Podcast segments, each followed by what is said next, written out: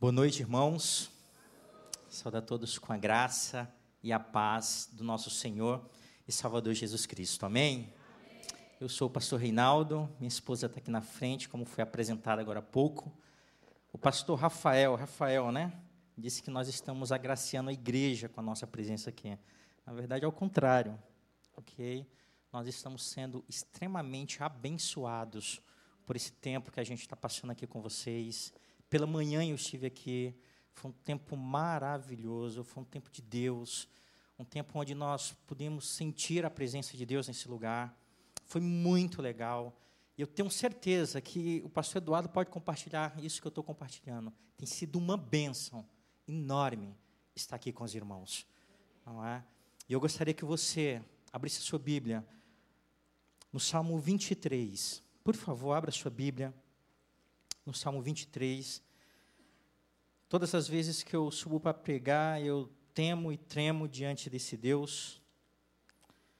Primeiro, porque o nosso Deus é um Deus santo, amém? E aquilo que nós vamos pregar é a palavra desse Deus santo. E o segundo motivo é porque a igreja aonde a gente vai ministrar é a noiva do Senhor. Vocês são a noiva do Senhor. E em terceiro lugar, porque eu conheço quem eu sou. Paulo disse que ele era o menor dos menores.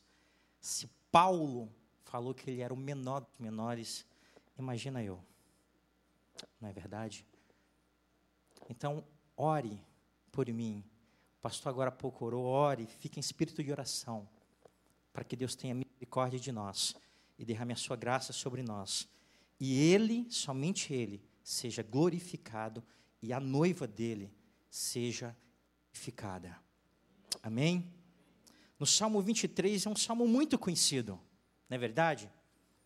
Com toda certeza você já leu esse salmo várias vezes. Talvez você tenha consolado pessoas com a leitura desse salmo, ou em outras ocasiões, pessoas consolaram você usando esse salmo, não é? Sem nem olhar, se eu pedir para vocês recitarem o Salmo 23, todo mundo vai recitar, porque nós conhecemos o Salmo 23, não é verdade? É um texto muito conhecido, juntamente com João, capítulo 3, versículo 16. Talvez esse seja o salmo mais conhecido, o bíblico mais conhecido de toda a Bíblia. Spurgeon, um pregador do século XVIII, disse que o Salmo 23 era a pérola de todos os salmos.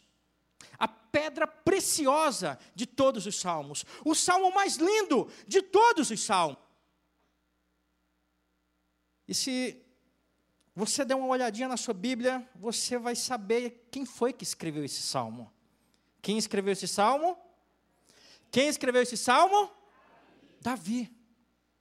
Davi escreveu esse salmo. Quando que ele escreveu esse salmo? O texto bíblico não diz, não é verdade? Alguns estudiosos dizem que ah, Davi escreveu esse salmo enquanto pastoreava as ovelhas do seu pai. E a gente nem tem muita dificuldade em talvez imaginar Davi sentado numa pedra, olhando para as ovelhas e escrevendo esse salmo. Não é verdade? No entanto, eu, irmãos, eu entendo que Davi, ele escreve esse salmo na sua velhice. E por que que eu falo que ele escreveu esse salmo na sua velhice? Porque nesse salmo existe um teor de sabedoria e de maturidade que a gente não encontra em um jovem. Esse salmo é fruto de uma vida inteira. Esse salmo não foi produzido em minutos, mas foi produzido durante toda a vida de Davi, e no final da sua vida ele escreve esse salmo. Diante de tudo que ele já havia passado. Imagine ele ah, escrevendo esse salmo, dizendo: oh, O Senhor é o meu pastor, e nada, nada me faltará. Imagine ele escrevendo esse salmo, ah, ainda que eu ande pelo vale da sombra da morte. E se a gente parar para pensar um pouquinho sobre a vida de Davi, você conhece a história de Davi, a gente vai encontrar vários momentos que Davi passa pelo vale da sombra da morte. Então, assim, só para só a gente entender, compreender um pouco mais, vou só ah, relembrar você algumas coisas ah, de quem foi Davi. Davi é conhecido como aquele jovem que derrotou heroicamente quem? Golias. Também foi aquele jovem pastor que matou dois animais. Quais são eles? Leão e urso. Não é verdade? Ele foi um amigo muito próximo de um camarada chamado Jonatas. Era aquele homem que, aquele jovem que era amante da música. O texto bíblico disse que ele era uh, filho de Jessé, que tinha uma aparência bonita. Não é isso? Mas é só esse lado da vida de Davi que a gente conhece?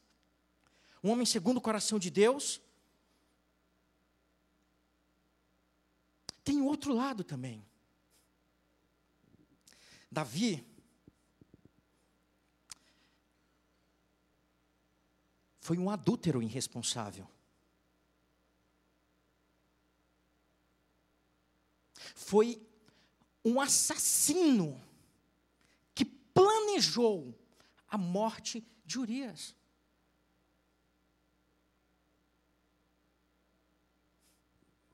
Esse era um homem, Davi.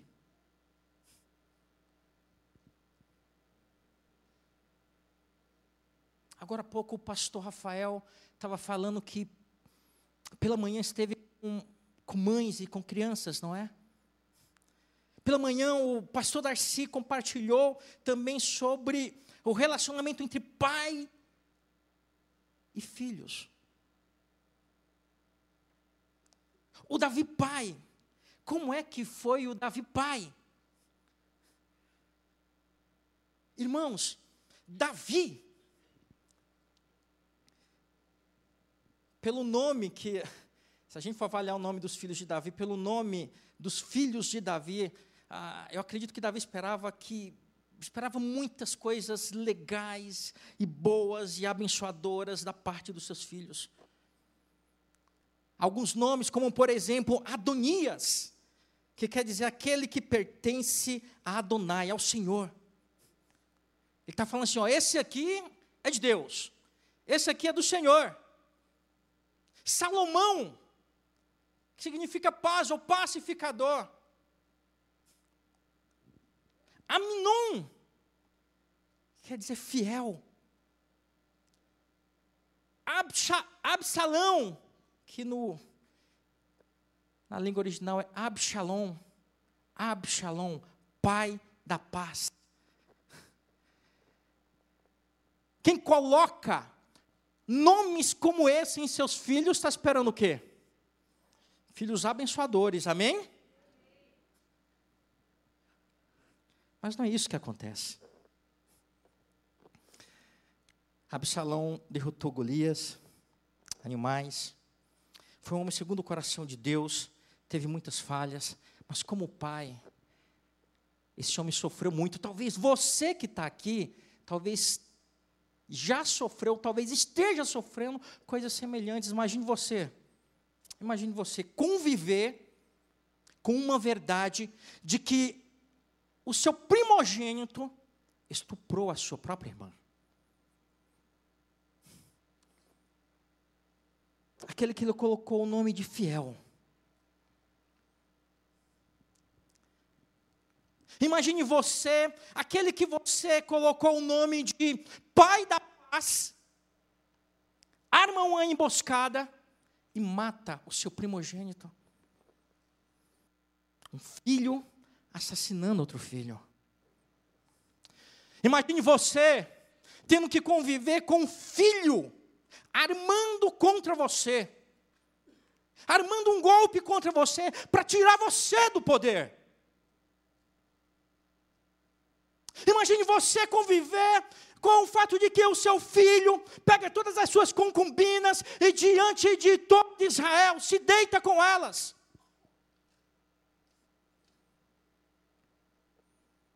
Essa é a história de Davi.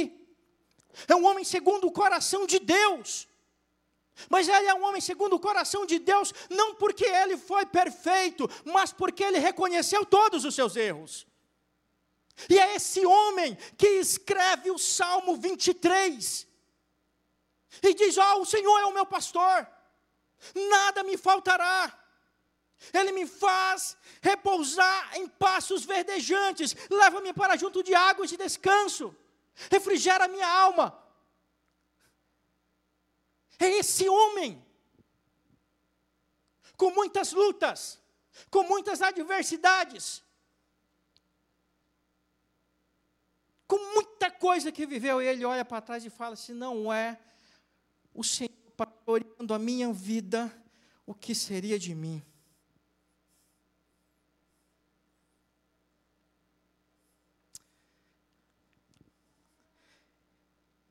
Eu fiquei me perguntando. Eu já tinha uma resposta pronta nessa pergunta que fiquei me perguntando. Poxa, da onde foi que Davi tirou essa ideia de pastor? Aí logo a gente já vem na mente, poxa, ele era pastor. Ele tirou essa ideia de pastor porque ele era pastor. Só que na Bíblia ele não é o primeiro a reconhecer que Deus, que o nosso Deus, é o nosso pastor.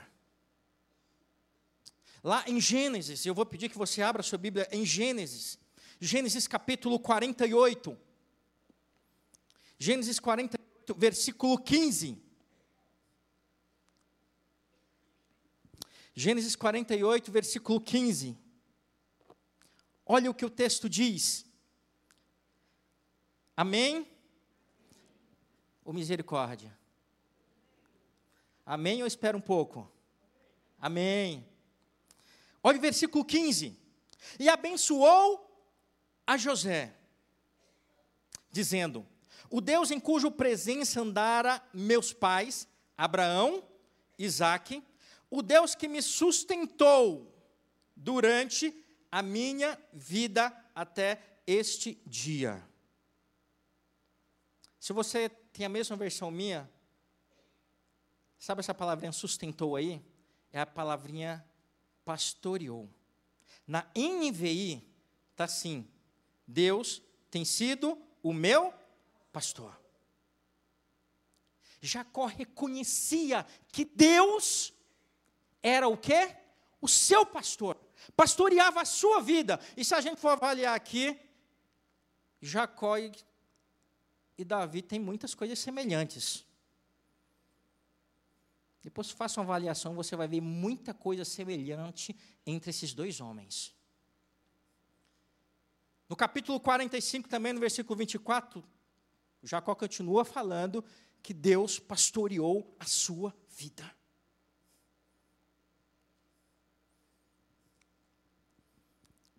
Deus é o seu pastor? Eita, amém fraco. Deus é o seu pastor? Sabe o que é interessante, irmãos?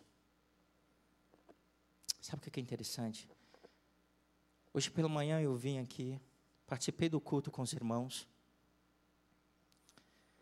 Eu já tinha uma palavra preparada e Deus mudou tudo. Deus é Deus, amém.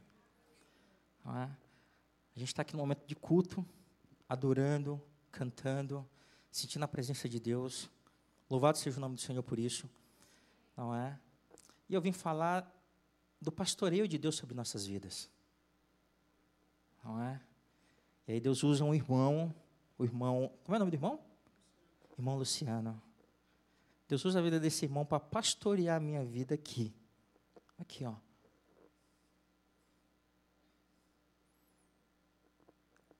Aqui. E ele não sabe nada da minha vida. Mas Deus sabe. Ah. Irmãos, Deus é o seu pastor, é o meu pastor. Davi, diferente de outros salmos, ele usa Ele não fala, o Senhor é um pastor, é o nosso pastor, é o pastor, mas ele diz, ele é o meu pastor. Ele é o meu pastor. Os salmos 22, 23 e 24 são conhecidos como salmos messiânicos. E esse pastor do Antigo Testamento, ele aponta para quem no Novo Testamento? Para quem no Novo Testamento? João capítulo 10, versículo 11, diz o que? Jesus falando: Eu sou o bom pastor, e o bom pastor dá a sua vida pelas suas ovelhas. Tudo aponta para Jesus. Ele é o nosso pastor. E no Novo Testamento você vai encontrar vários textos dizendo que Jesus é o bom pastor, dizendo que Jesus é o grande pastor, dizendo que Jesus é o supremo pastor. Ele é meu pastor. E ele também é o seu pastor. Em casa, quando você chegar, Leia o Salmo 22, 23 e o Salmo 24. O Salmo 22 vai dizer que vai falar sobre o bom pastor. O Salmo 23 sobre o grande pastor que nos conduz. E o Salmo 24 da vinda do supremo pastor. Leia em casa. Leia em casa. Tá? Lê em casa. Agora, volta mais uma vez lá. Meio? Ah, tem um segredo aqui. É um mistério. Salmo 23. Vai lá de novamente para lá. No versículo 1. Todo mundo conhece. Vamos falar numa só voz? Amém? Um, dois, três e.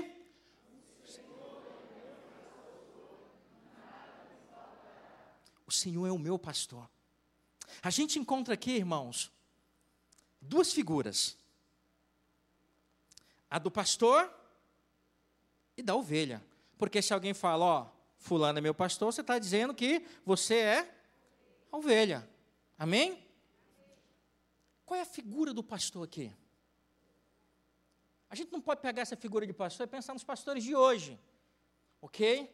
Porque se a gente trazer para os dias de hoje, a gente vai perder absolutamente tudo. E a gente tem que entender qual é essa imagem de pastor no Antigo Testamento. E o pastor no Antigo Testamento, ele vivia com as suas ovelhas. Ele caminhava com as suas ovelhas, ele cuidava das ovelhas, ele fazia absolutamente tudo pelas ovelhas. Se a ovelha dá luz, ele ajudava. Se a ovelha se desgarrava, ele ia atrás. Não é? Quando Samuel vai à casa de Jessé, Davi está onde? No quarto, jogando videogame, no WhatsApp, Facebook? Não. Está onde? Cuidando das ovelhas. E é o último a ser chamado. Porque o pastor vivia com as ovelhas, caminhava com as ovelhas, passava o tempo todo com as ovelhas era o pastor e o dono ao mesmo tempo. Mas tinha aquela galera, aquele pessoal que era mais rico. E aí eles contratavam um funcionário. Esse funcionário, sabe como é que ele era conhecido? Como mercenário. Aí você já lembra lá do Evangelho de João. João 10. Abre lá sua Bíblia. João 10. João 10, O que é que o texto diz aí? João 10, versículo 11 e 12. O versículo 11 diz: Eu sou o bom pastor, o bom pastor dá a vida pelas suas ovelhas. O versículo 12 diz o quê? No versículo 12, na minha versão, que é a revista e atualizada, diz: O mercenário. Na NVI, está o assalariado. Ou talvez em algumas versões, o empregado. Não é? Por quê? Porque ele recebia para trabalhar. O pastor era dono, cuidava.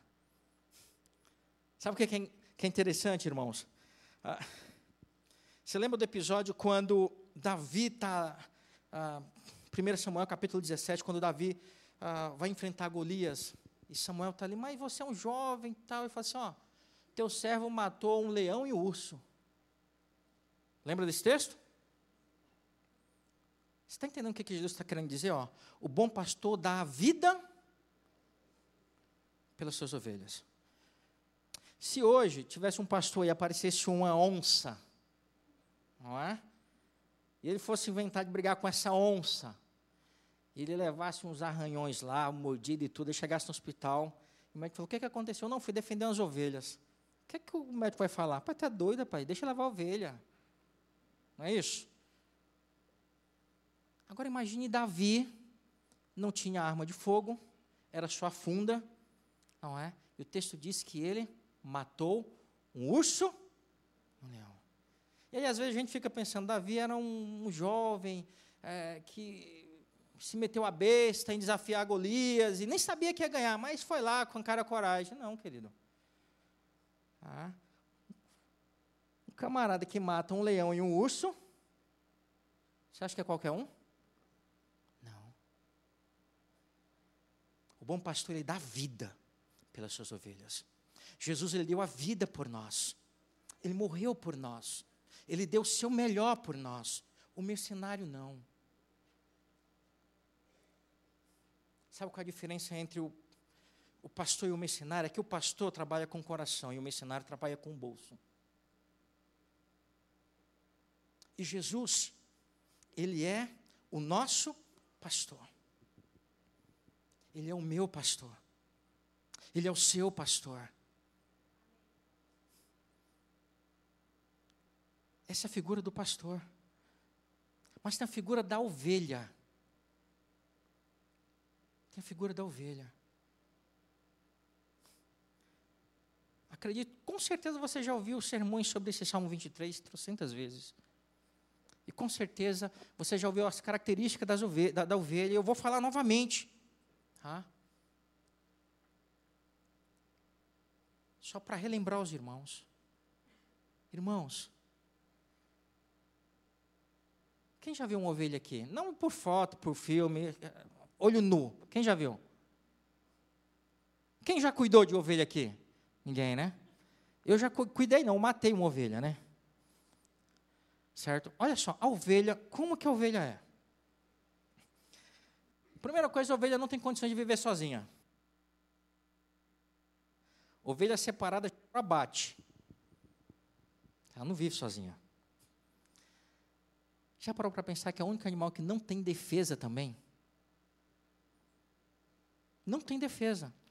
O cachorro tem uns dentes ali para morder, o boi tem um chifre para se defender, o cavalo dá um coice. A ovelha tem um quê?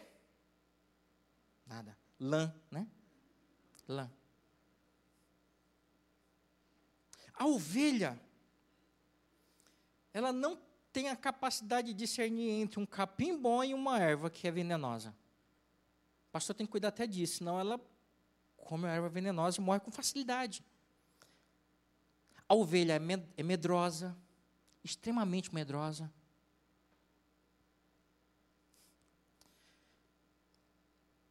Não enxerga bem, é míope. É teimosa, Pensa num bicho teimoso. E os pastores, sabe o que, os pastores faziam com as teimosas? Quebrava a perna. Para ela não. Você já pensou se essa moda pega, pastor? Hã? A gente traz para os dias de hoje, não é? Está aprontando muito. Pô, ovelha, eu vou quebrar essa perna aqui para você cegar. Hã? Só Jesus. As igrejas teriam que ser adaptadas, né? Para pessoas com necessidades especiais não tem senso de direção. Irmãos, eu sou do interior, eu sou do Tocantins, uma cidadezinha de 10 mil habitantes. Olha que interessante. A ovelha ela não tem senso de direção. Se você fazer o mesmo percurso com ela, 10 anos, todos os dias, ela não aprende o caminho.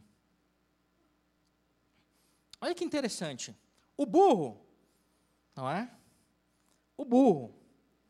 O burro, o jumento.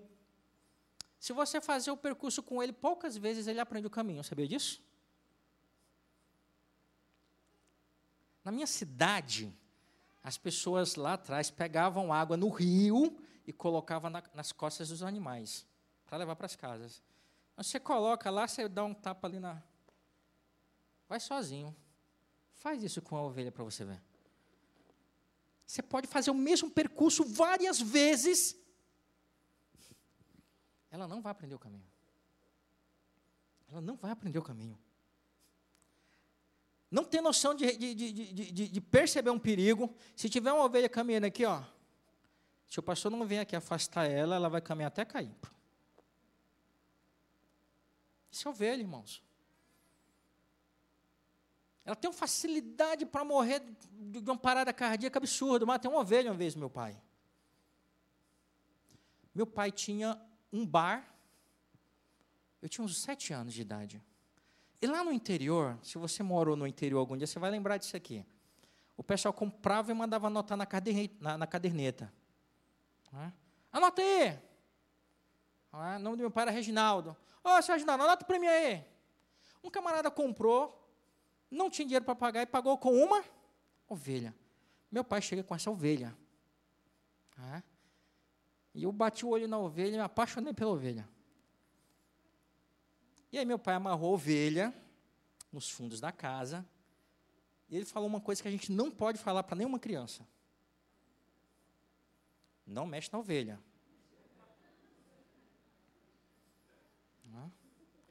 Se falasse assim, ó, mexe, não mexe na ovelha. Ele saiu e o que foi que eu fui fazer? Brincar com a ovelha.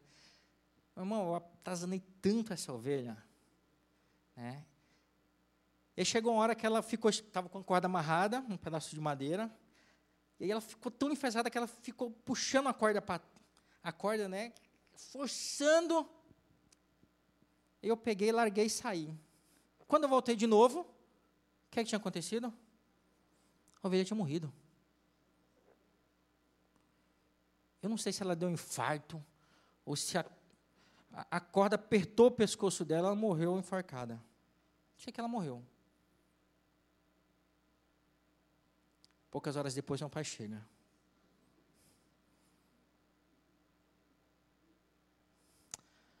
Ô, meu filho, o que, é que aconteceu com a ovelha? Não sei não, pai.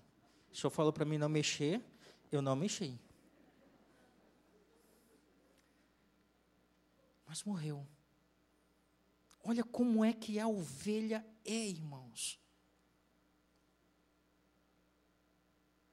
E Davi está dizendo assim: ó, eu sou ovelha. Ele está dizendo que, que eu não tenho defesa. Ele está dizendo que ó, eu tenho dificuldade de direção, eu tenho dificuldades de enxergar, eu não tenho condições de ver direito, alguém tem, tem que me conduzir. E nada melhor do que o nosso Deus para nos conduzir. Na verdade, irmãos, se nós formos olhar para a palavra do Senhor, Lá em João capítulo 9, quando Jesus está andando ele, pelas cidades e povoados, ele olha e fala assim: ó, que, que ele percebeu que o, que o pessoal ah, estava como ovelhas sem pastores. Então, a questão é, não é ser ou não ser ovelha. Todo mundo é ovelha. A diferença é o quê? Que umas ovelhas têm pastor, a igreja, amém? amém. E outros não. Mas todo mundo é ovelha. Olha lá em Mateus capítulo 9, abre sua Bíblia lá rapidinho. Mateus 9, versículo 36. Mateus 9. Olha, a partir do versículo 35. Mateus 9, 35. E percorria Jesus todas as cidades e povoados, ensinando nas sinagogas, pregando o evangelho do reino e curando toda sorte de doenças e enfermidade. 36 diz o quê? Vendo ele as multidões, compadeceu-se delas. Por quê? Porque estavam o quê? Aflitas, exaustas. Como quê? Como ovelhas que não tem pastor. Todo mundo é ovelha. A diferença é que a igreja do Senhor Jesus tem Jesus como seu pastor. olhem Isaías. Olhem Isaías, irmãos. Isaías 53. Isaías 53, versículo 6. É, é um texto messiânico também que fala do servo sofredor, não é? Ah, e no versículo 6 do capítulo, 30, do capítulo 53 diz: Todos nós andávamos desgarrados. Como que? Ovelhas. Cada um se desviava pelo caminho, mas o Senhor fez cair sobre ele a iniquidade de todos nós. Somos ovelhas. E o nosso bom pastor deu a vida por nós. Por ovelhas que, hora ou outra, saem dos caminhos do Senhor. Por ovelhas que têm dificuldades de enxergar a vontade de Deus de ovelhas que muitas vezes está comendo alimento espiritual errado.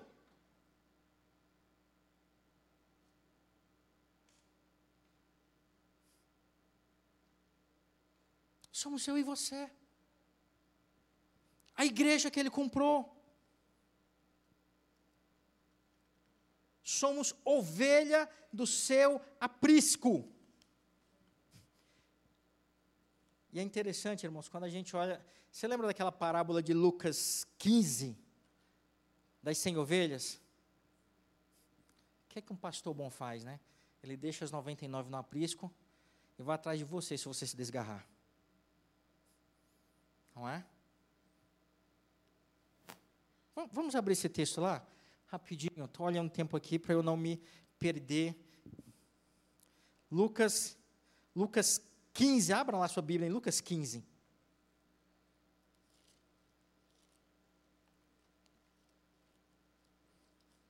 Amém?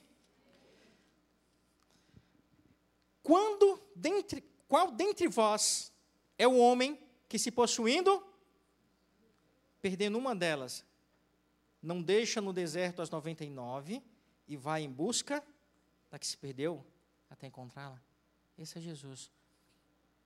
Se você se perder, Jesus vai atrás de você. Amém?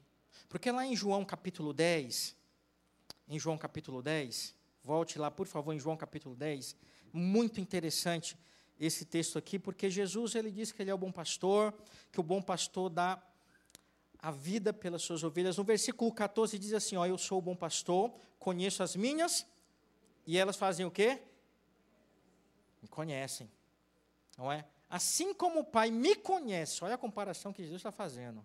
Assim como o Pai me conhece a mim, eu conheço o Pai e dou a minha vida pelas ovelhas.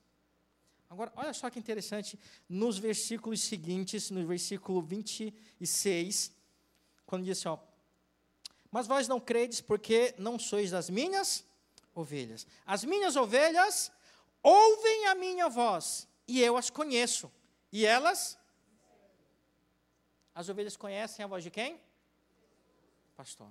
Olha que interessante. Eu ouvi uma, uma ilustração ah, uma vez, eu achei muito interessante. Diz que um pastor chegou para dar água para as ovelhas em um, em um açude. Você sabe o que é açude? Uma represa de água ali. Chegou um pastor com algumas ovelhas. As ovelhas estão tomando água. Daqui a pouco chegou outro pastor com mais outro tanto de ovelhas. E as ovelhas se misturaram. Hã? Daqui a pouco chega o terceiro pastor. Mais ovelhas se misturaram.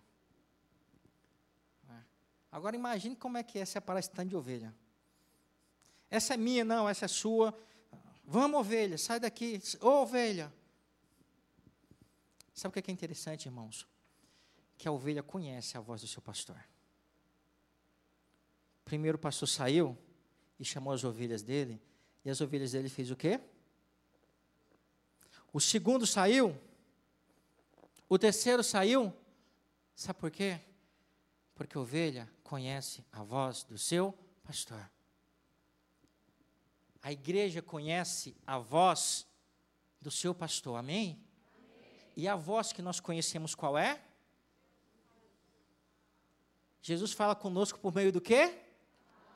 Aquele que tem os meus mandamentos e o guarda, esse é o quê?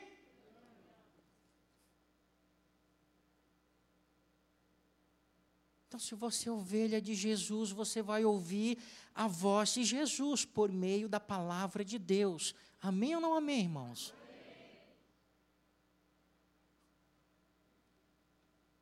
E sabe o que é bom ser ovelha desse pastor?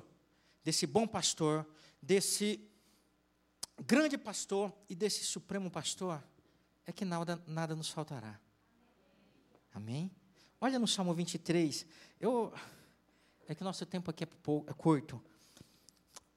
Olha o que, é que diz, irmãos. O Senhor cuida de nós em tudo. Ele diz: nada me faltará. Ele me faz repousar em pastos verdejantes, leva-me para junto de águas de descanso. Comida e água, alimento. Alimento. E sabe o que é, é interessante? O texto fala de pastos verdejantes, comida de boa qualidade. Podia só falar pasto, mas tem pastos. E fala de águas tranquilas. Águas tranquilas. Sabe qual é uma particularidade da ovelha? A ovelha não bebe água em água corrente. A água tem que ser represada. Até nisso, o Senhor tem o cuidado conosco. Água parada não pode ser água corrente. Você consegue entender que Deus cuida de você nos mínimos detalhes, até na água parada.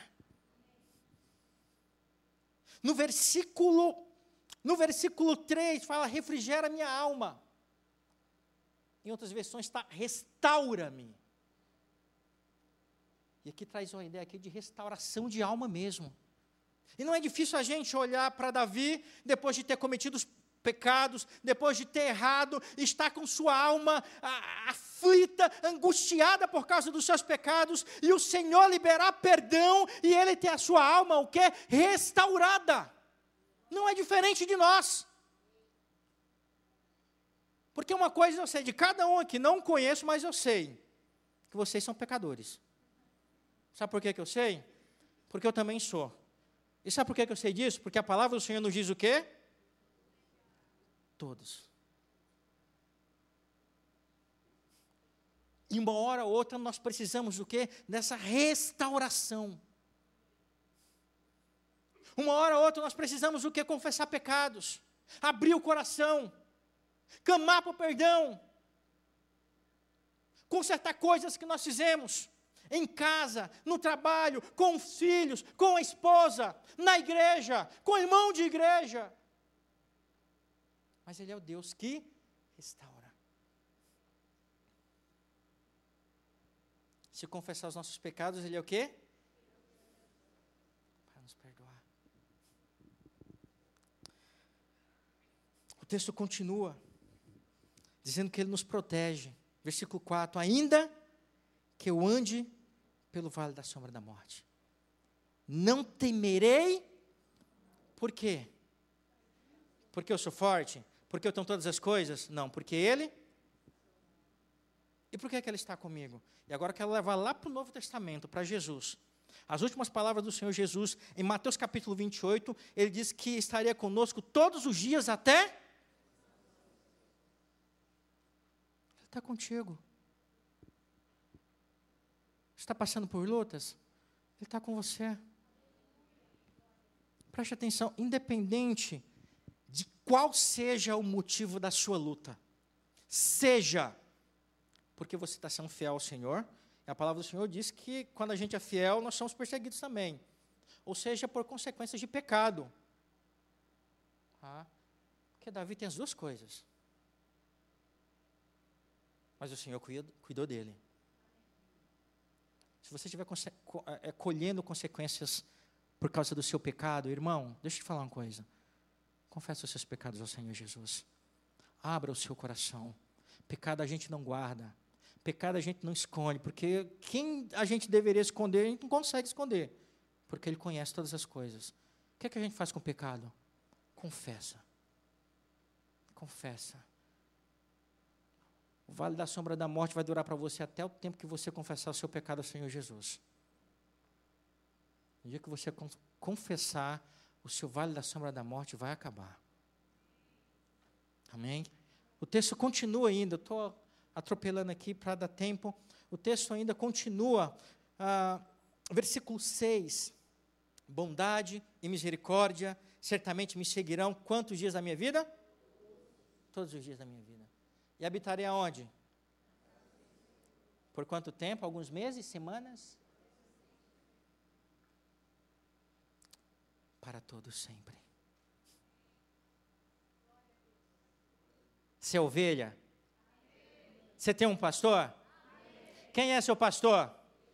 Jesus. Ele é o bom pastor. E que esse Jesus, que me pastoreou agora há pouco aqui, por meio da vida do irmão Luciano, pastoreia a sua vida, hoje e sempre, porque Ele é o nosso bom, grande e supremo pastor. Curve sua cabeça e vamos orar ao Senhor Jesus. Eu não sei se, se, todos que estão aqui já receberam a Cristo como único e suficiente Salvador. Fique com sua cabeça baixa, orando. Mas se você está aqui e não teve encontro com Jesus, deixa eu falar uma coisa para você: você é ovelha também. E você precisa ir por aprisco do Senhor Jesus. E para você ir por aprisco do Senhor Jesus, você deve passar pela porta desse aprisco, que é o próprio Jesus. Jesus disse que Ele é o único caminho, a verdade e a vida. E ninguém vai ao céu a não ser por meio de Jesus. Jesus, essa noite, quer salvar a sua alma. Se você tem passado por vales difíceis e terríveis, aprenda que Jesus pode cuidar de você, mesmo no vale. Se você ainda não tomou essa decisão ao lado de Jesus, depois do culto, procure os irmãos aqui da igreja. Procure o pastor Rafael. Fala, pastor, eu quero conhecer mais de Jesus. Eu não aguento mais essa vida. Eu quero fazer parte desse aprisco. E com certeza essa igreja vai te abraçar de uma forma maravilhosa. Você que porventura é ovelha de Jesus, mas se distanciou. Jesus está à procura de você. Não fique andando errante pelo mundo. Ouça a voz do bom pastor. Jesus disse que as suas ovelhas ouvem a sua voz. Então ouça a voz de Jesus e volte urgentemente para o aprisco de Jesus, que é a igreja de Jesus. Vamos orar. Pai, muito obrigado porque Jesus é o nosso pastor. Obrigado porque vivemos em um mundo tão difícil, a tua palavra nos diz também que no mundo nós teríamos muitas aflições. Mas é tão bom saber que nós temos um pastor que está conosco, que não permite que nada falte para nós, que é o bom pastor, que ainda que nós andemos pelo vale da sombra da morte, quando nós estamos com o Senhor, nós não temeremos mal nenhum, porque a tua presença nos dá força. Pai, no nome de Jesus, Senhor, alcança a nação brasileira que ainda é ovelha desgarrada.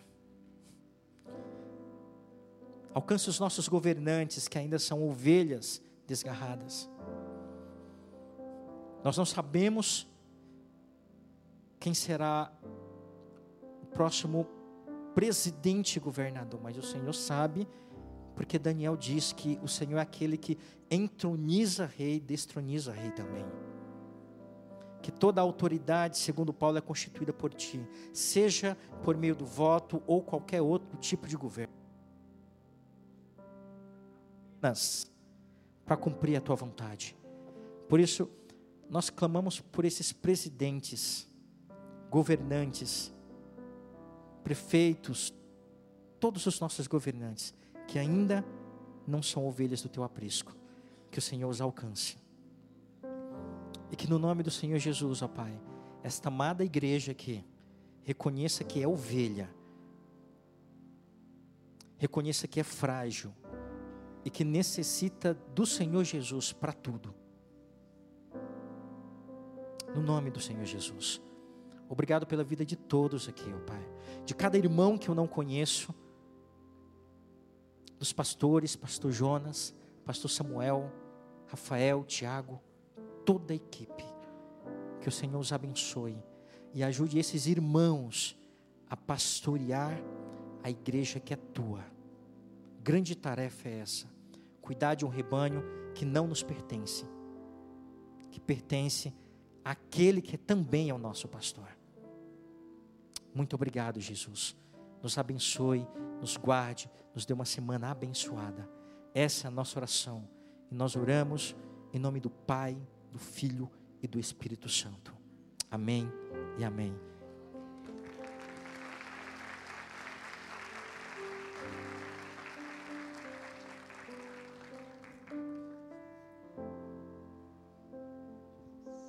Fique de pé, querido.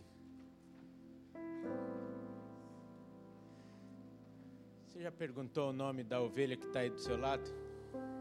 Não vai fazer mé.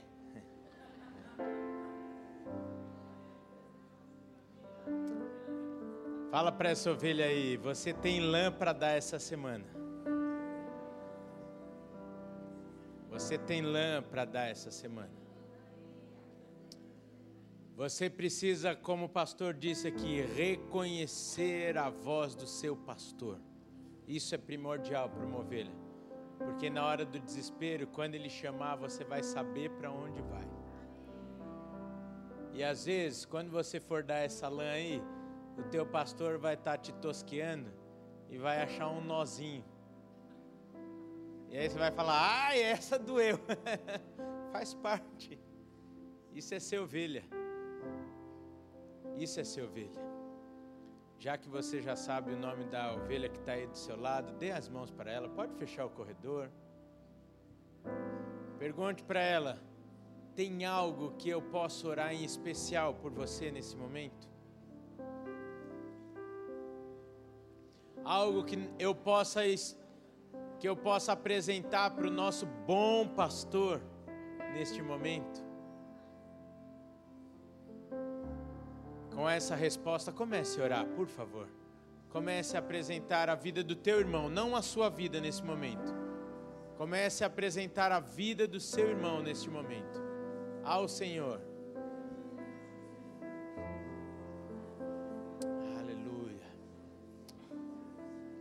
Pai, em nome de Jesus, apresentamos cada vida aqui.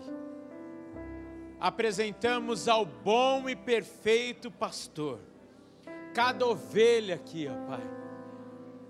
Senhor, muito obrigado. Como temos orado desde o início dessa reunião, um privilégio descansarmos no pasto que o Senhor nos conduz. Muito obrigado pela tua palavra que nos guia, não nos deixa sem direção, ó Pai. Muito obrigado pelas ovelhas que o Senhor coloca ao nosso lado para caminhar conosco. Muito obrigado, Pai, pelo sustento que o Senhor nos dá. Muito obrigado, porque quando temos sede, o Senhor nos conduz a águas tranquilas. Muito obrigado, Pai. É bom demais ser tua ovelha. Nesta semana, Pai, toca no coração daqueles que ainda não se sentem parte deste rebanho. Salva, liberta, restaura, Pai, em o nome de Jesus. Traga, Pai, as suas ovelhas para o seu bom pasto, para o seu cuidado, Pai. Que tenhamos a simplicidade de uma ovelha, de ouvir a voz do seu pastor e ir para perto dele, ó Deus. Que seja assim na vida de cada um aqui, em nome de Jesus.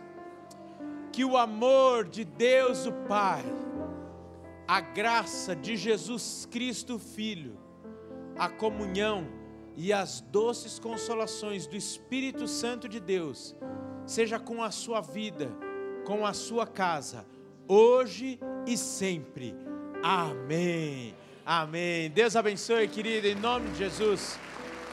Se você quer entregar a sua vida a esse Deus maravilhoso, por favor, nos procure aqui na frente. Deus abençoe. Vamos na paz.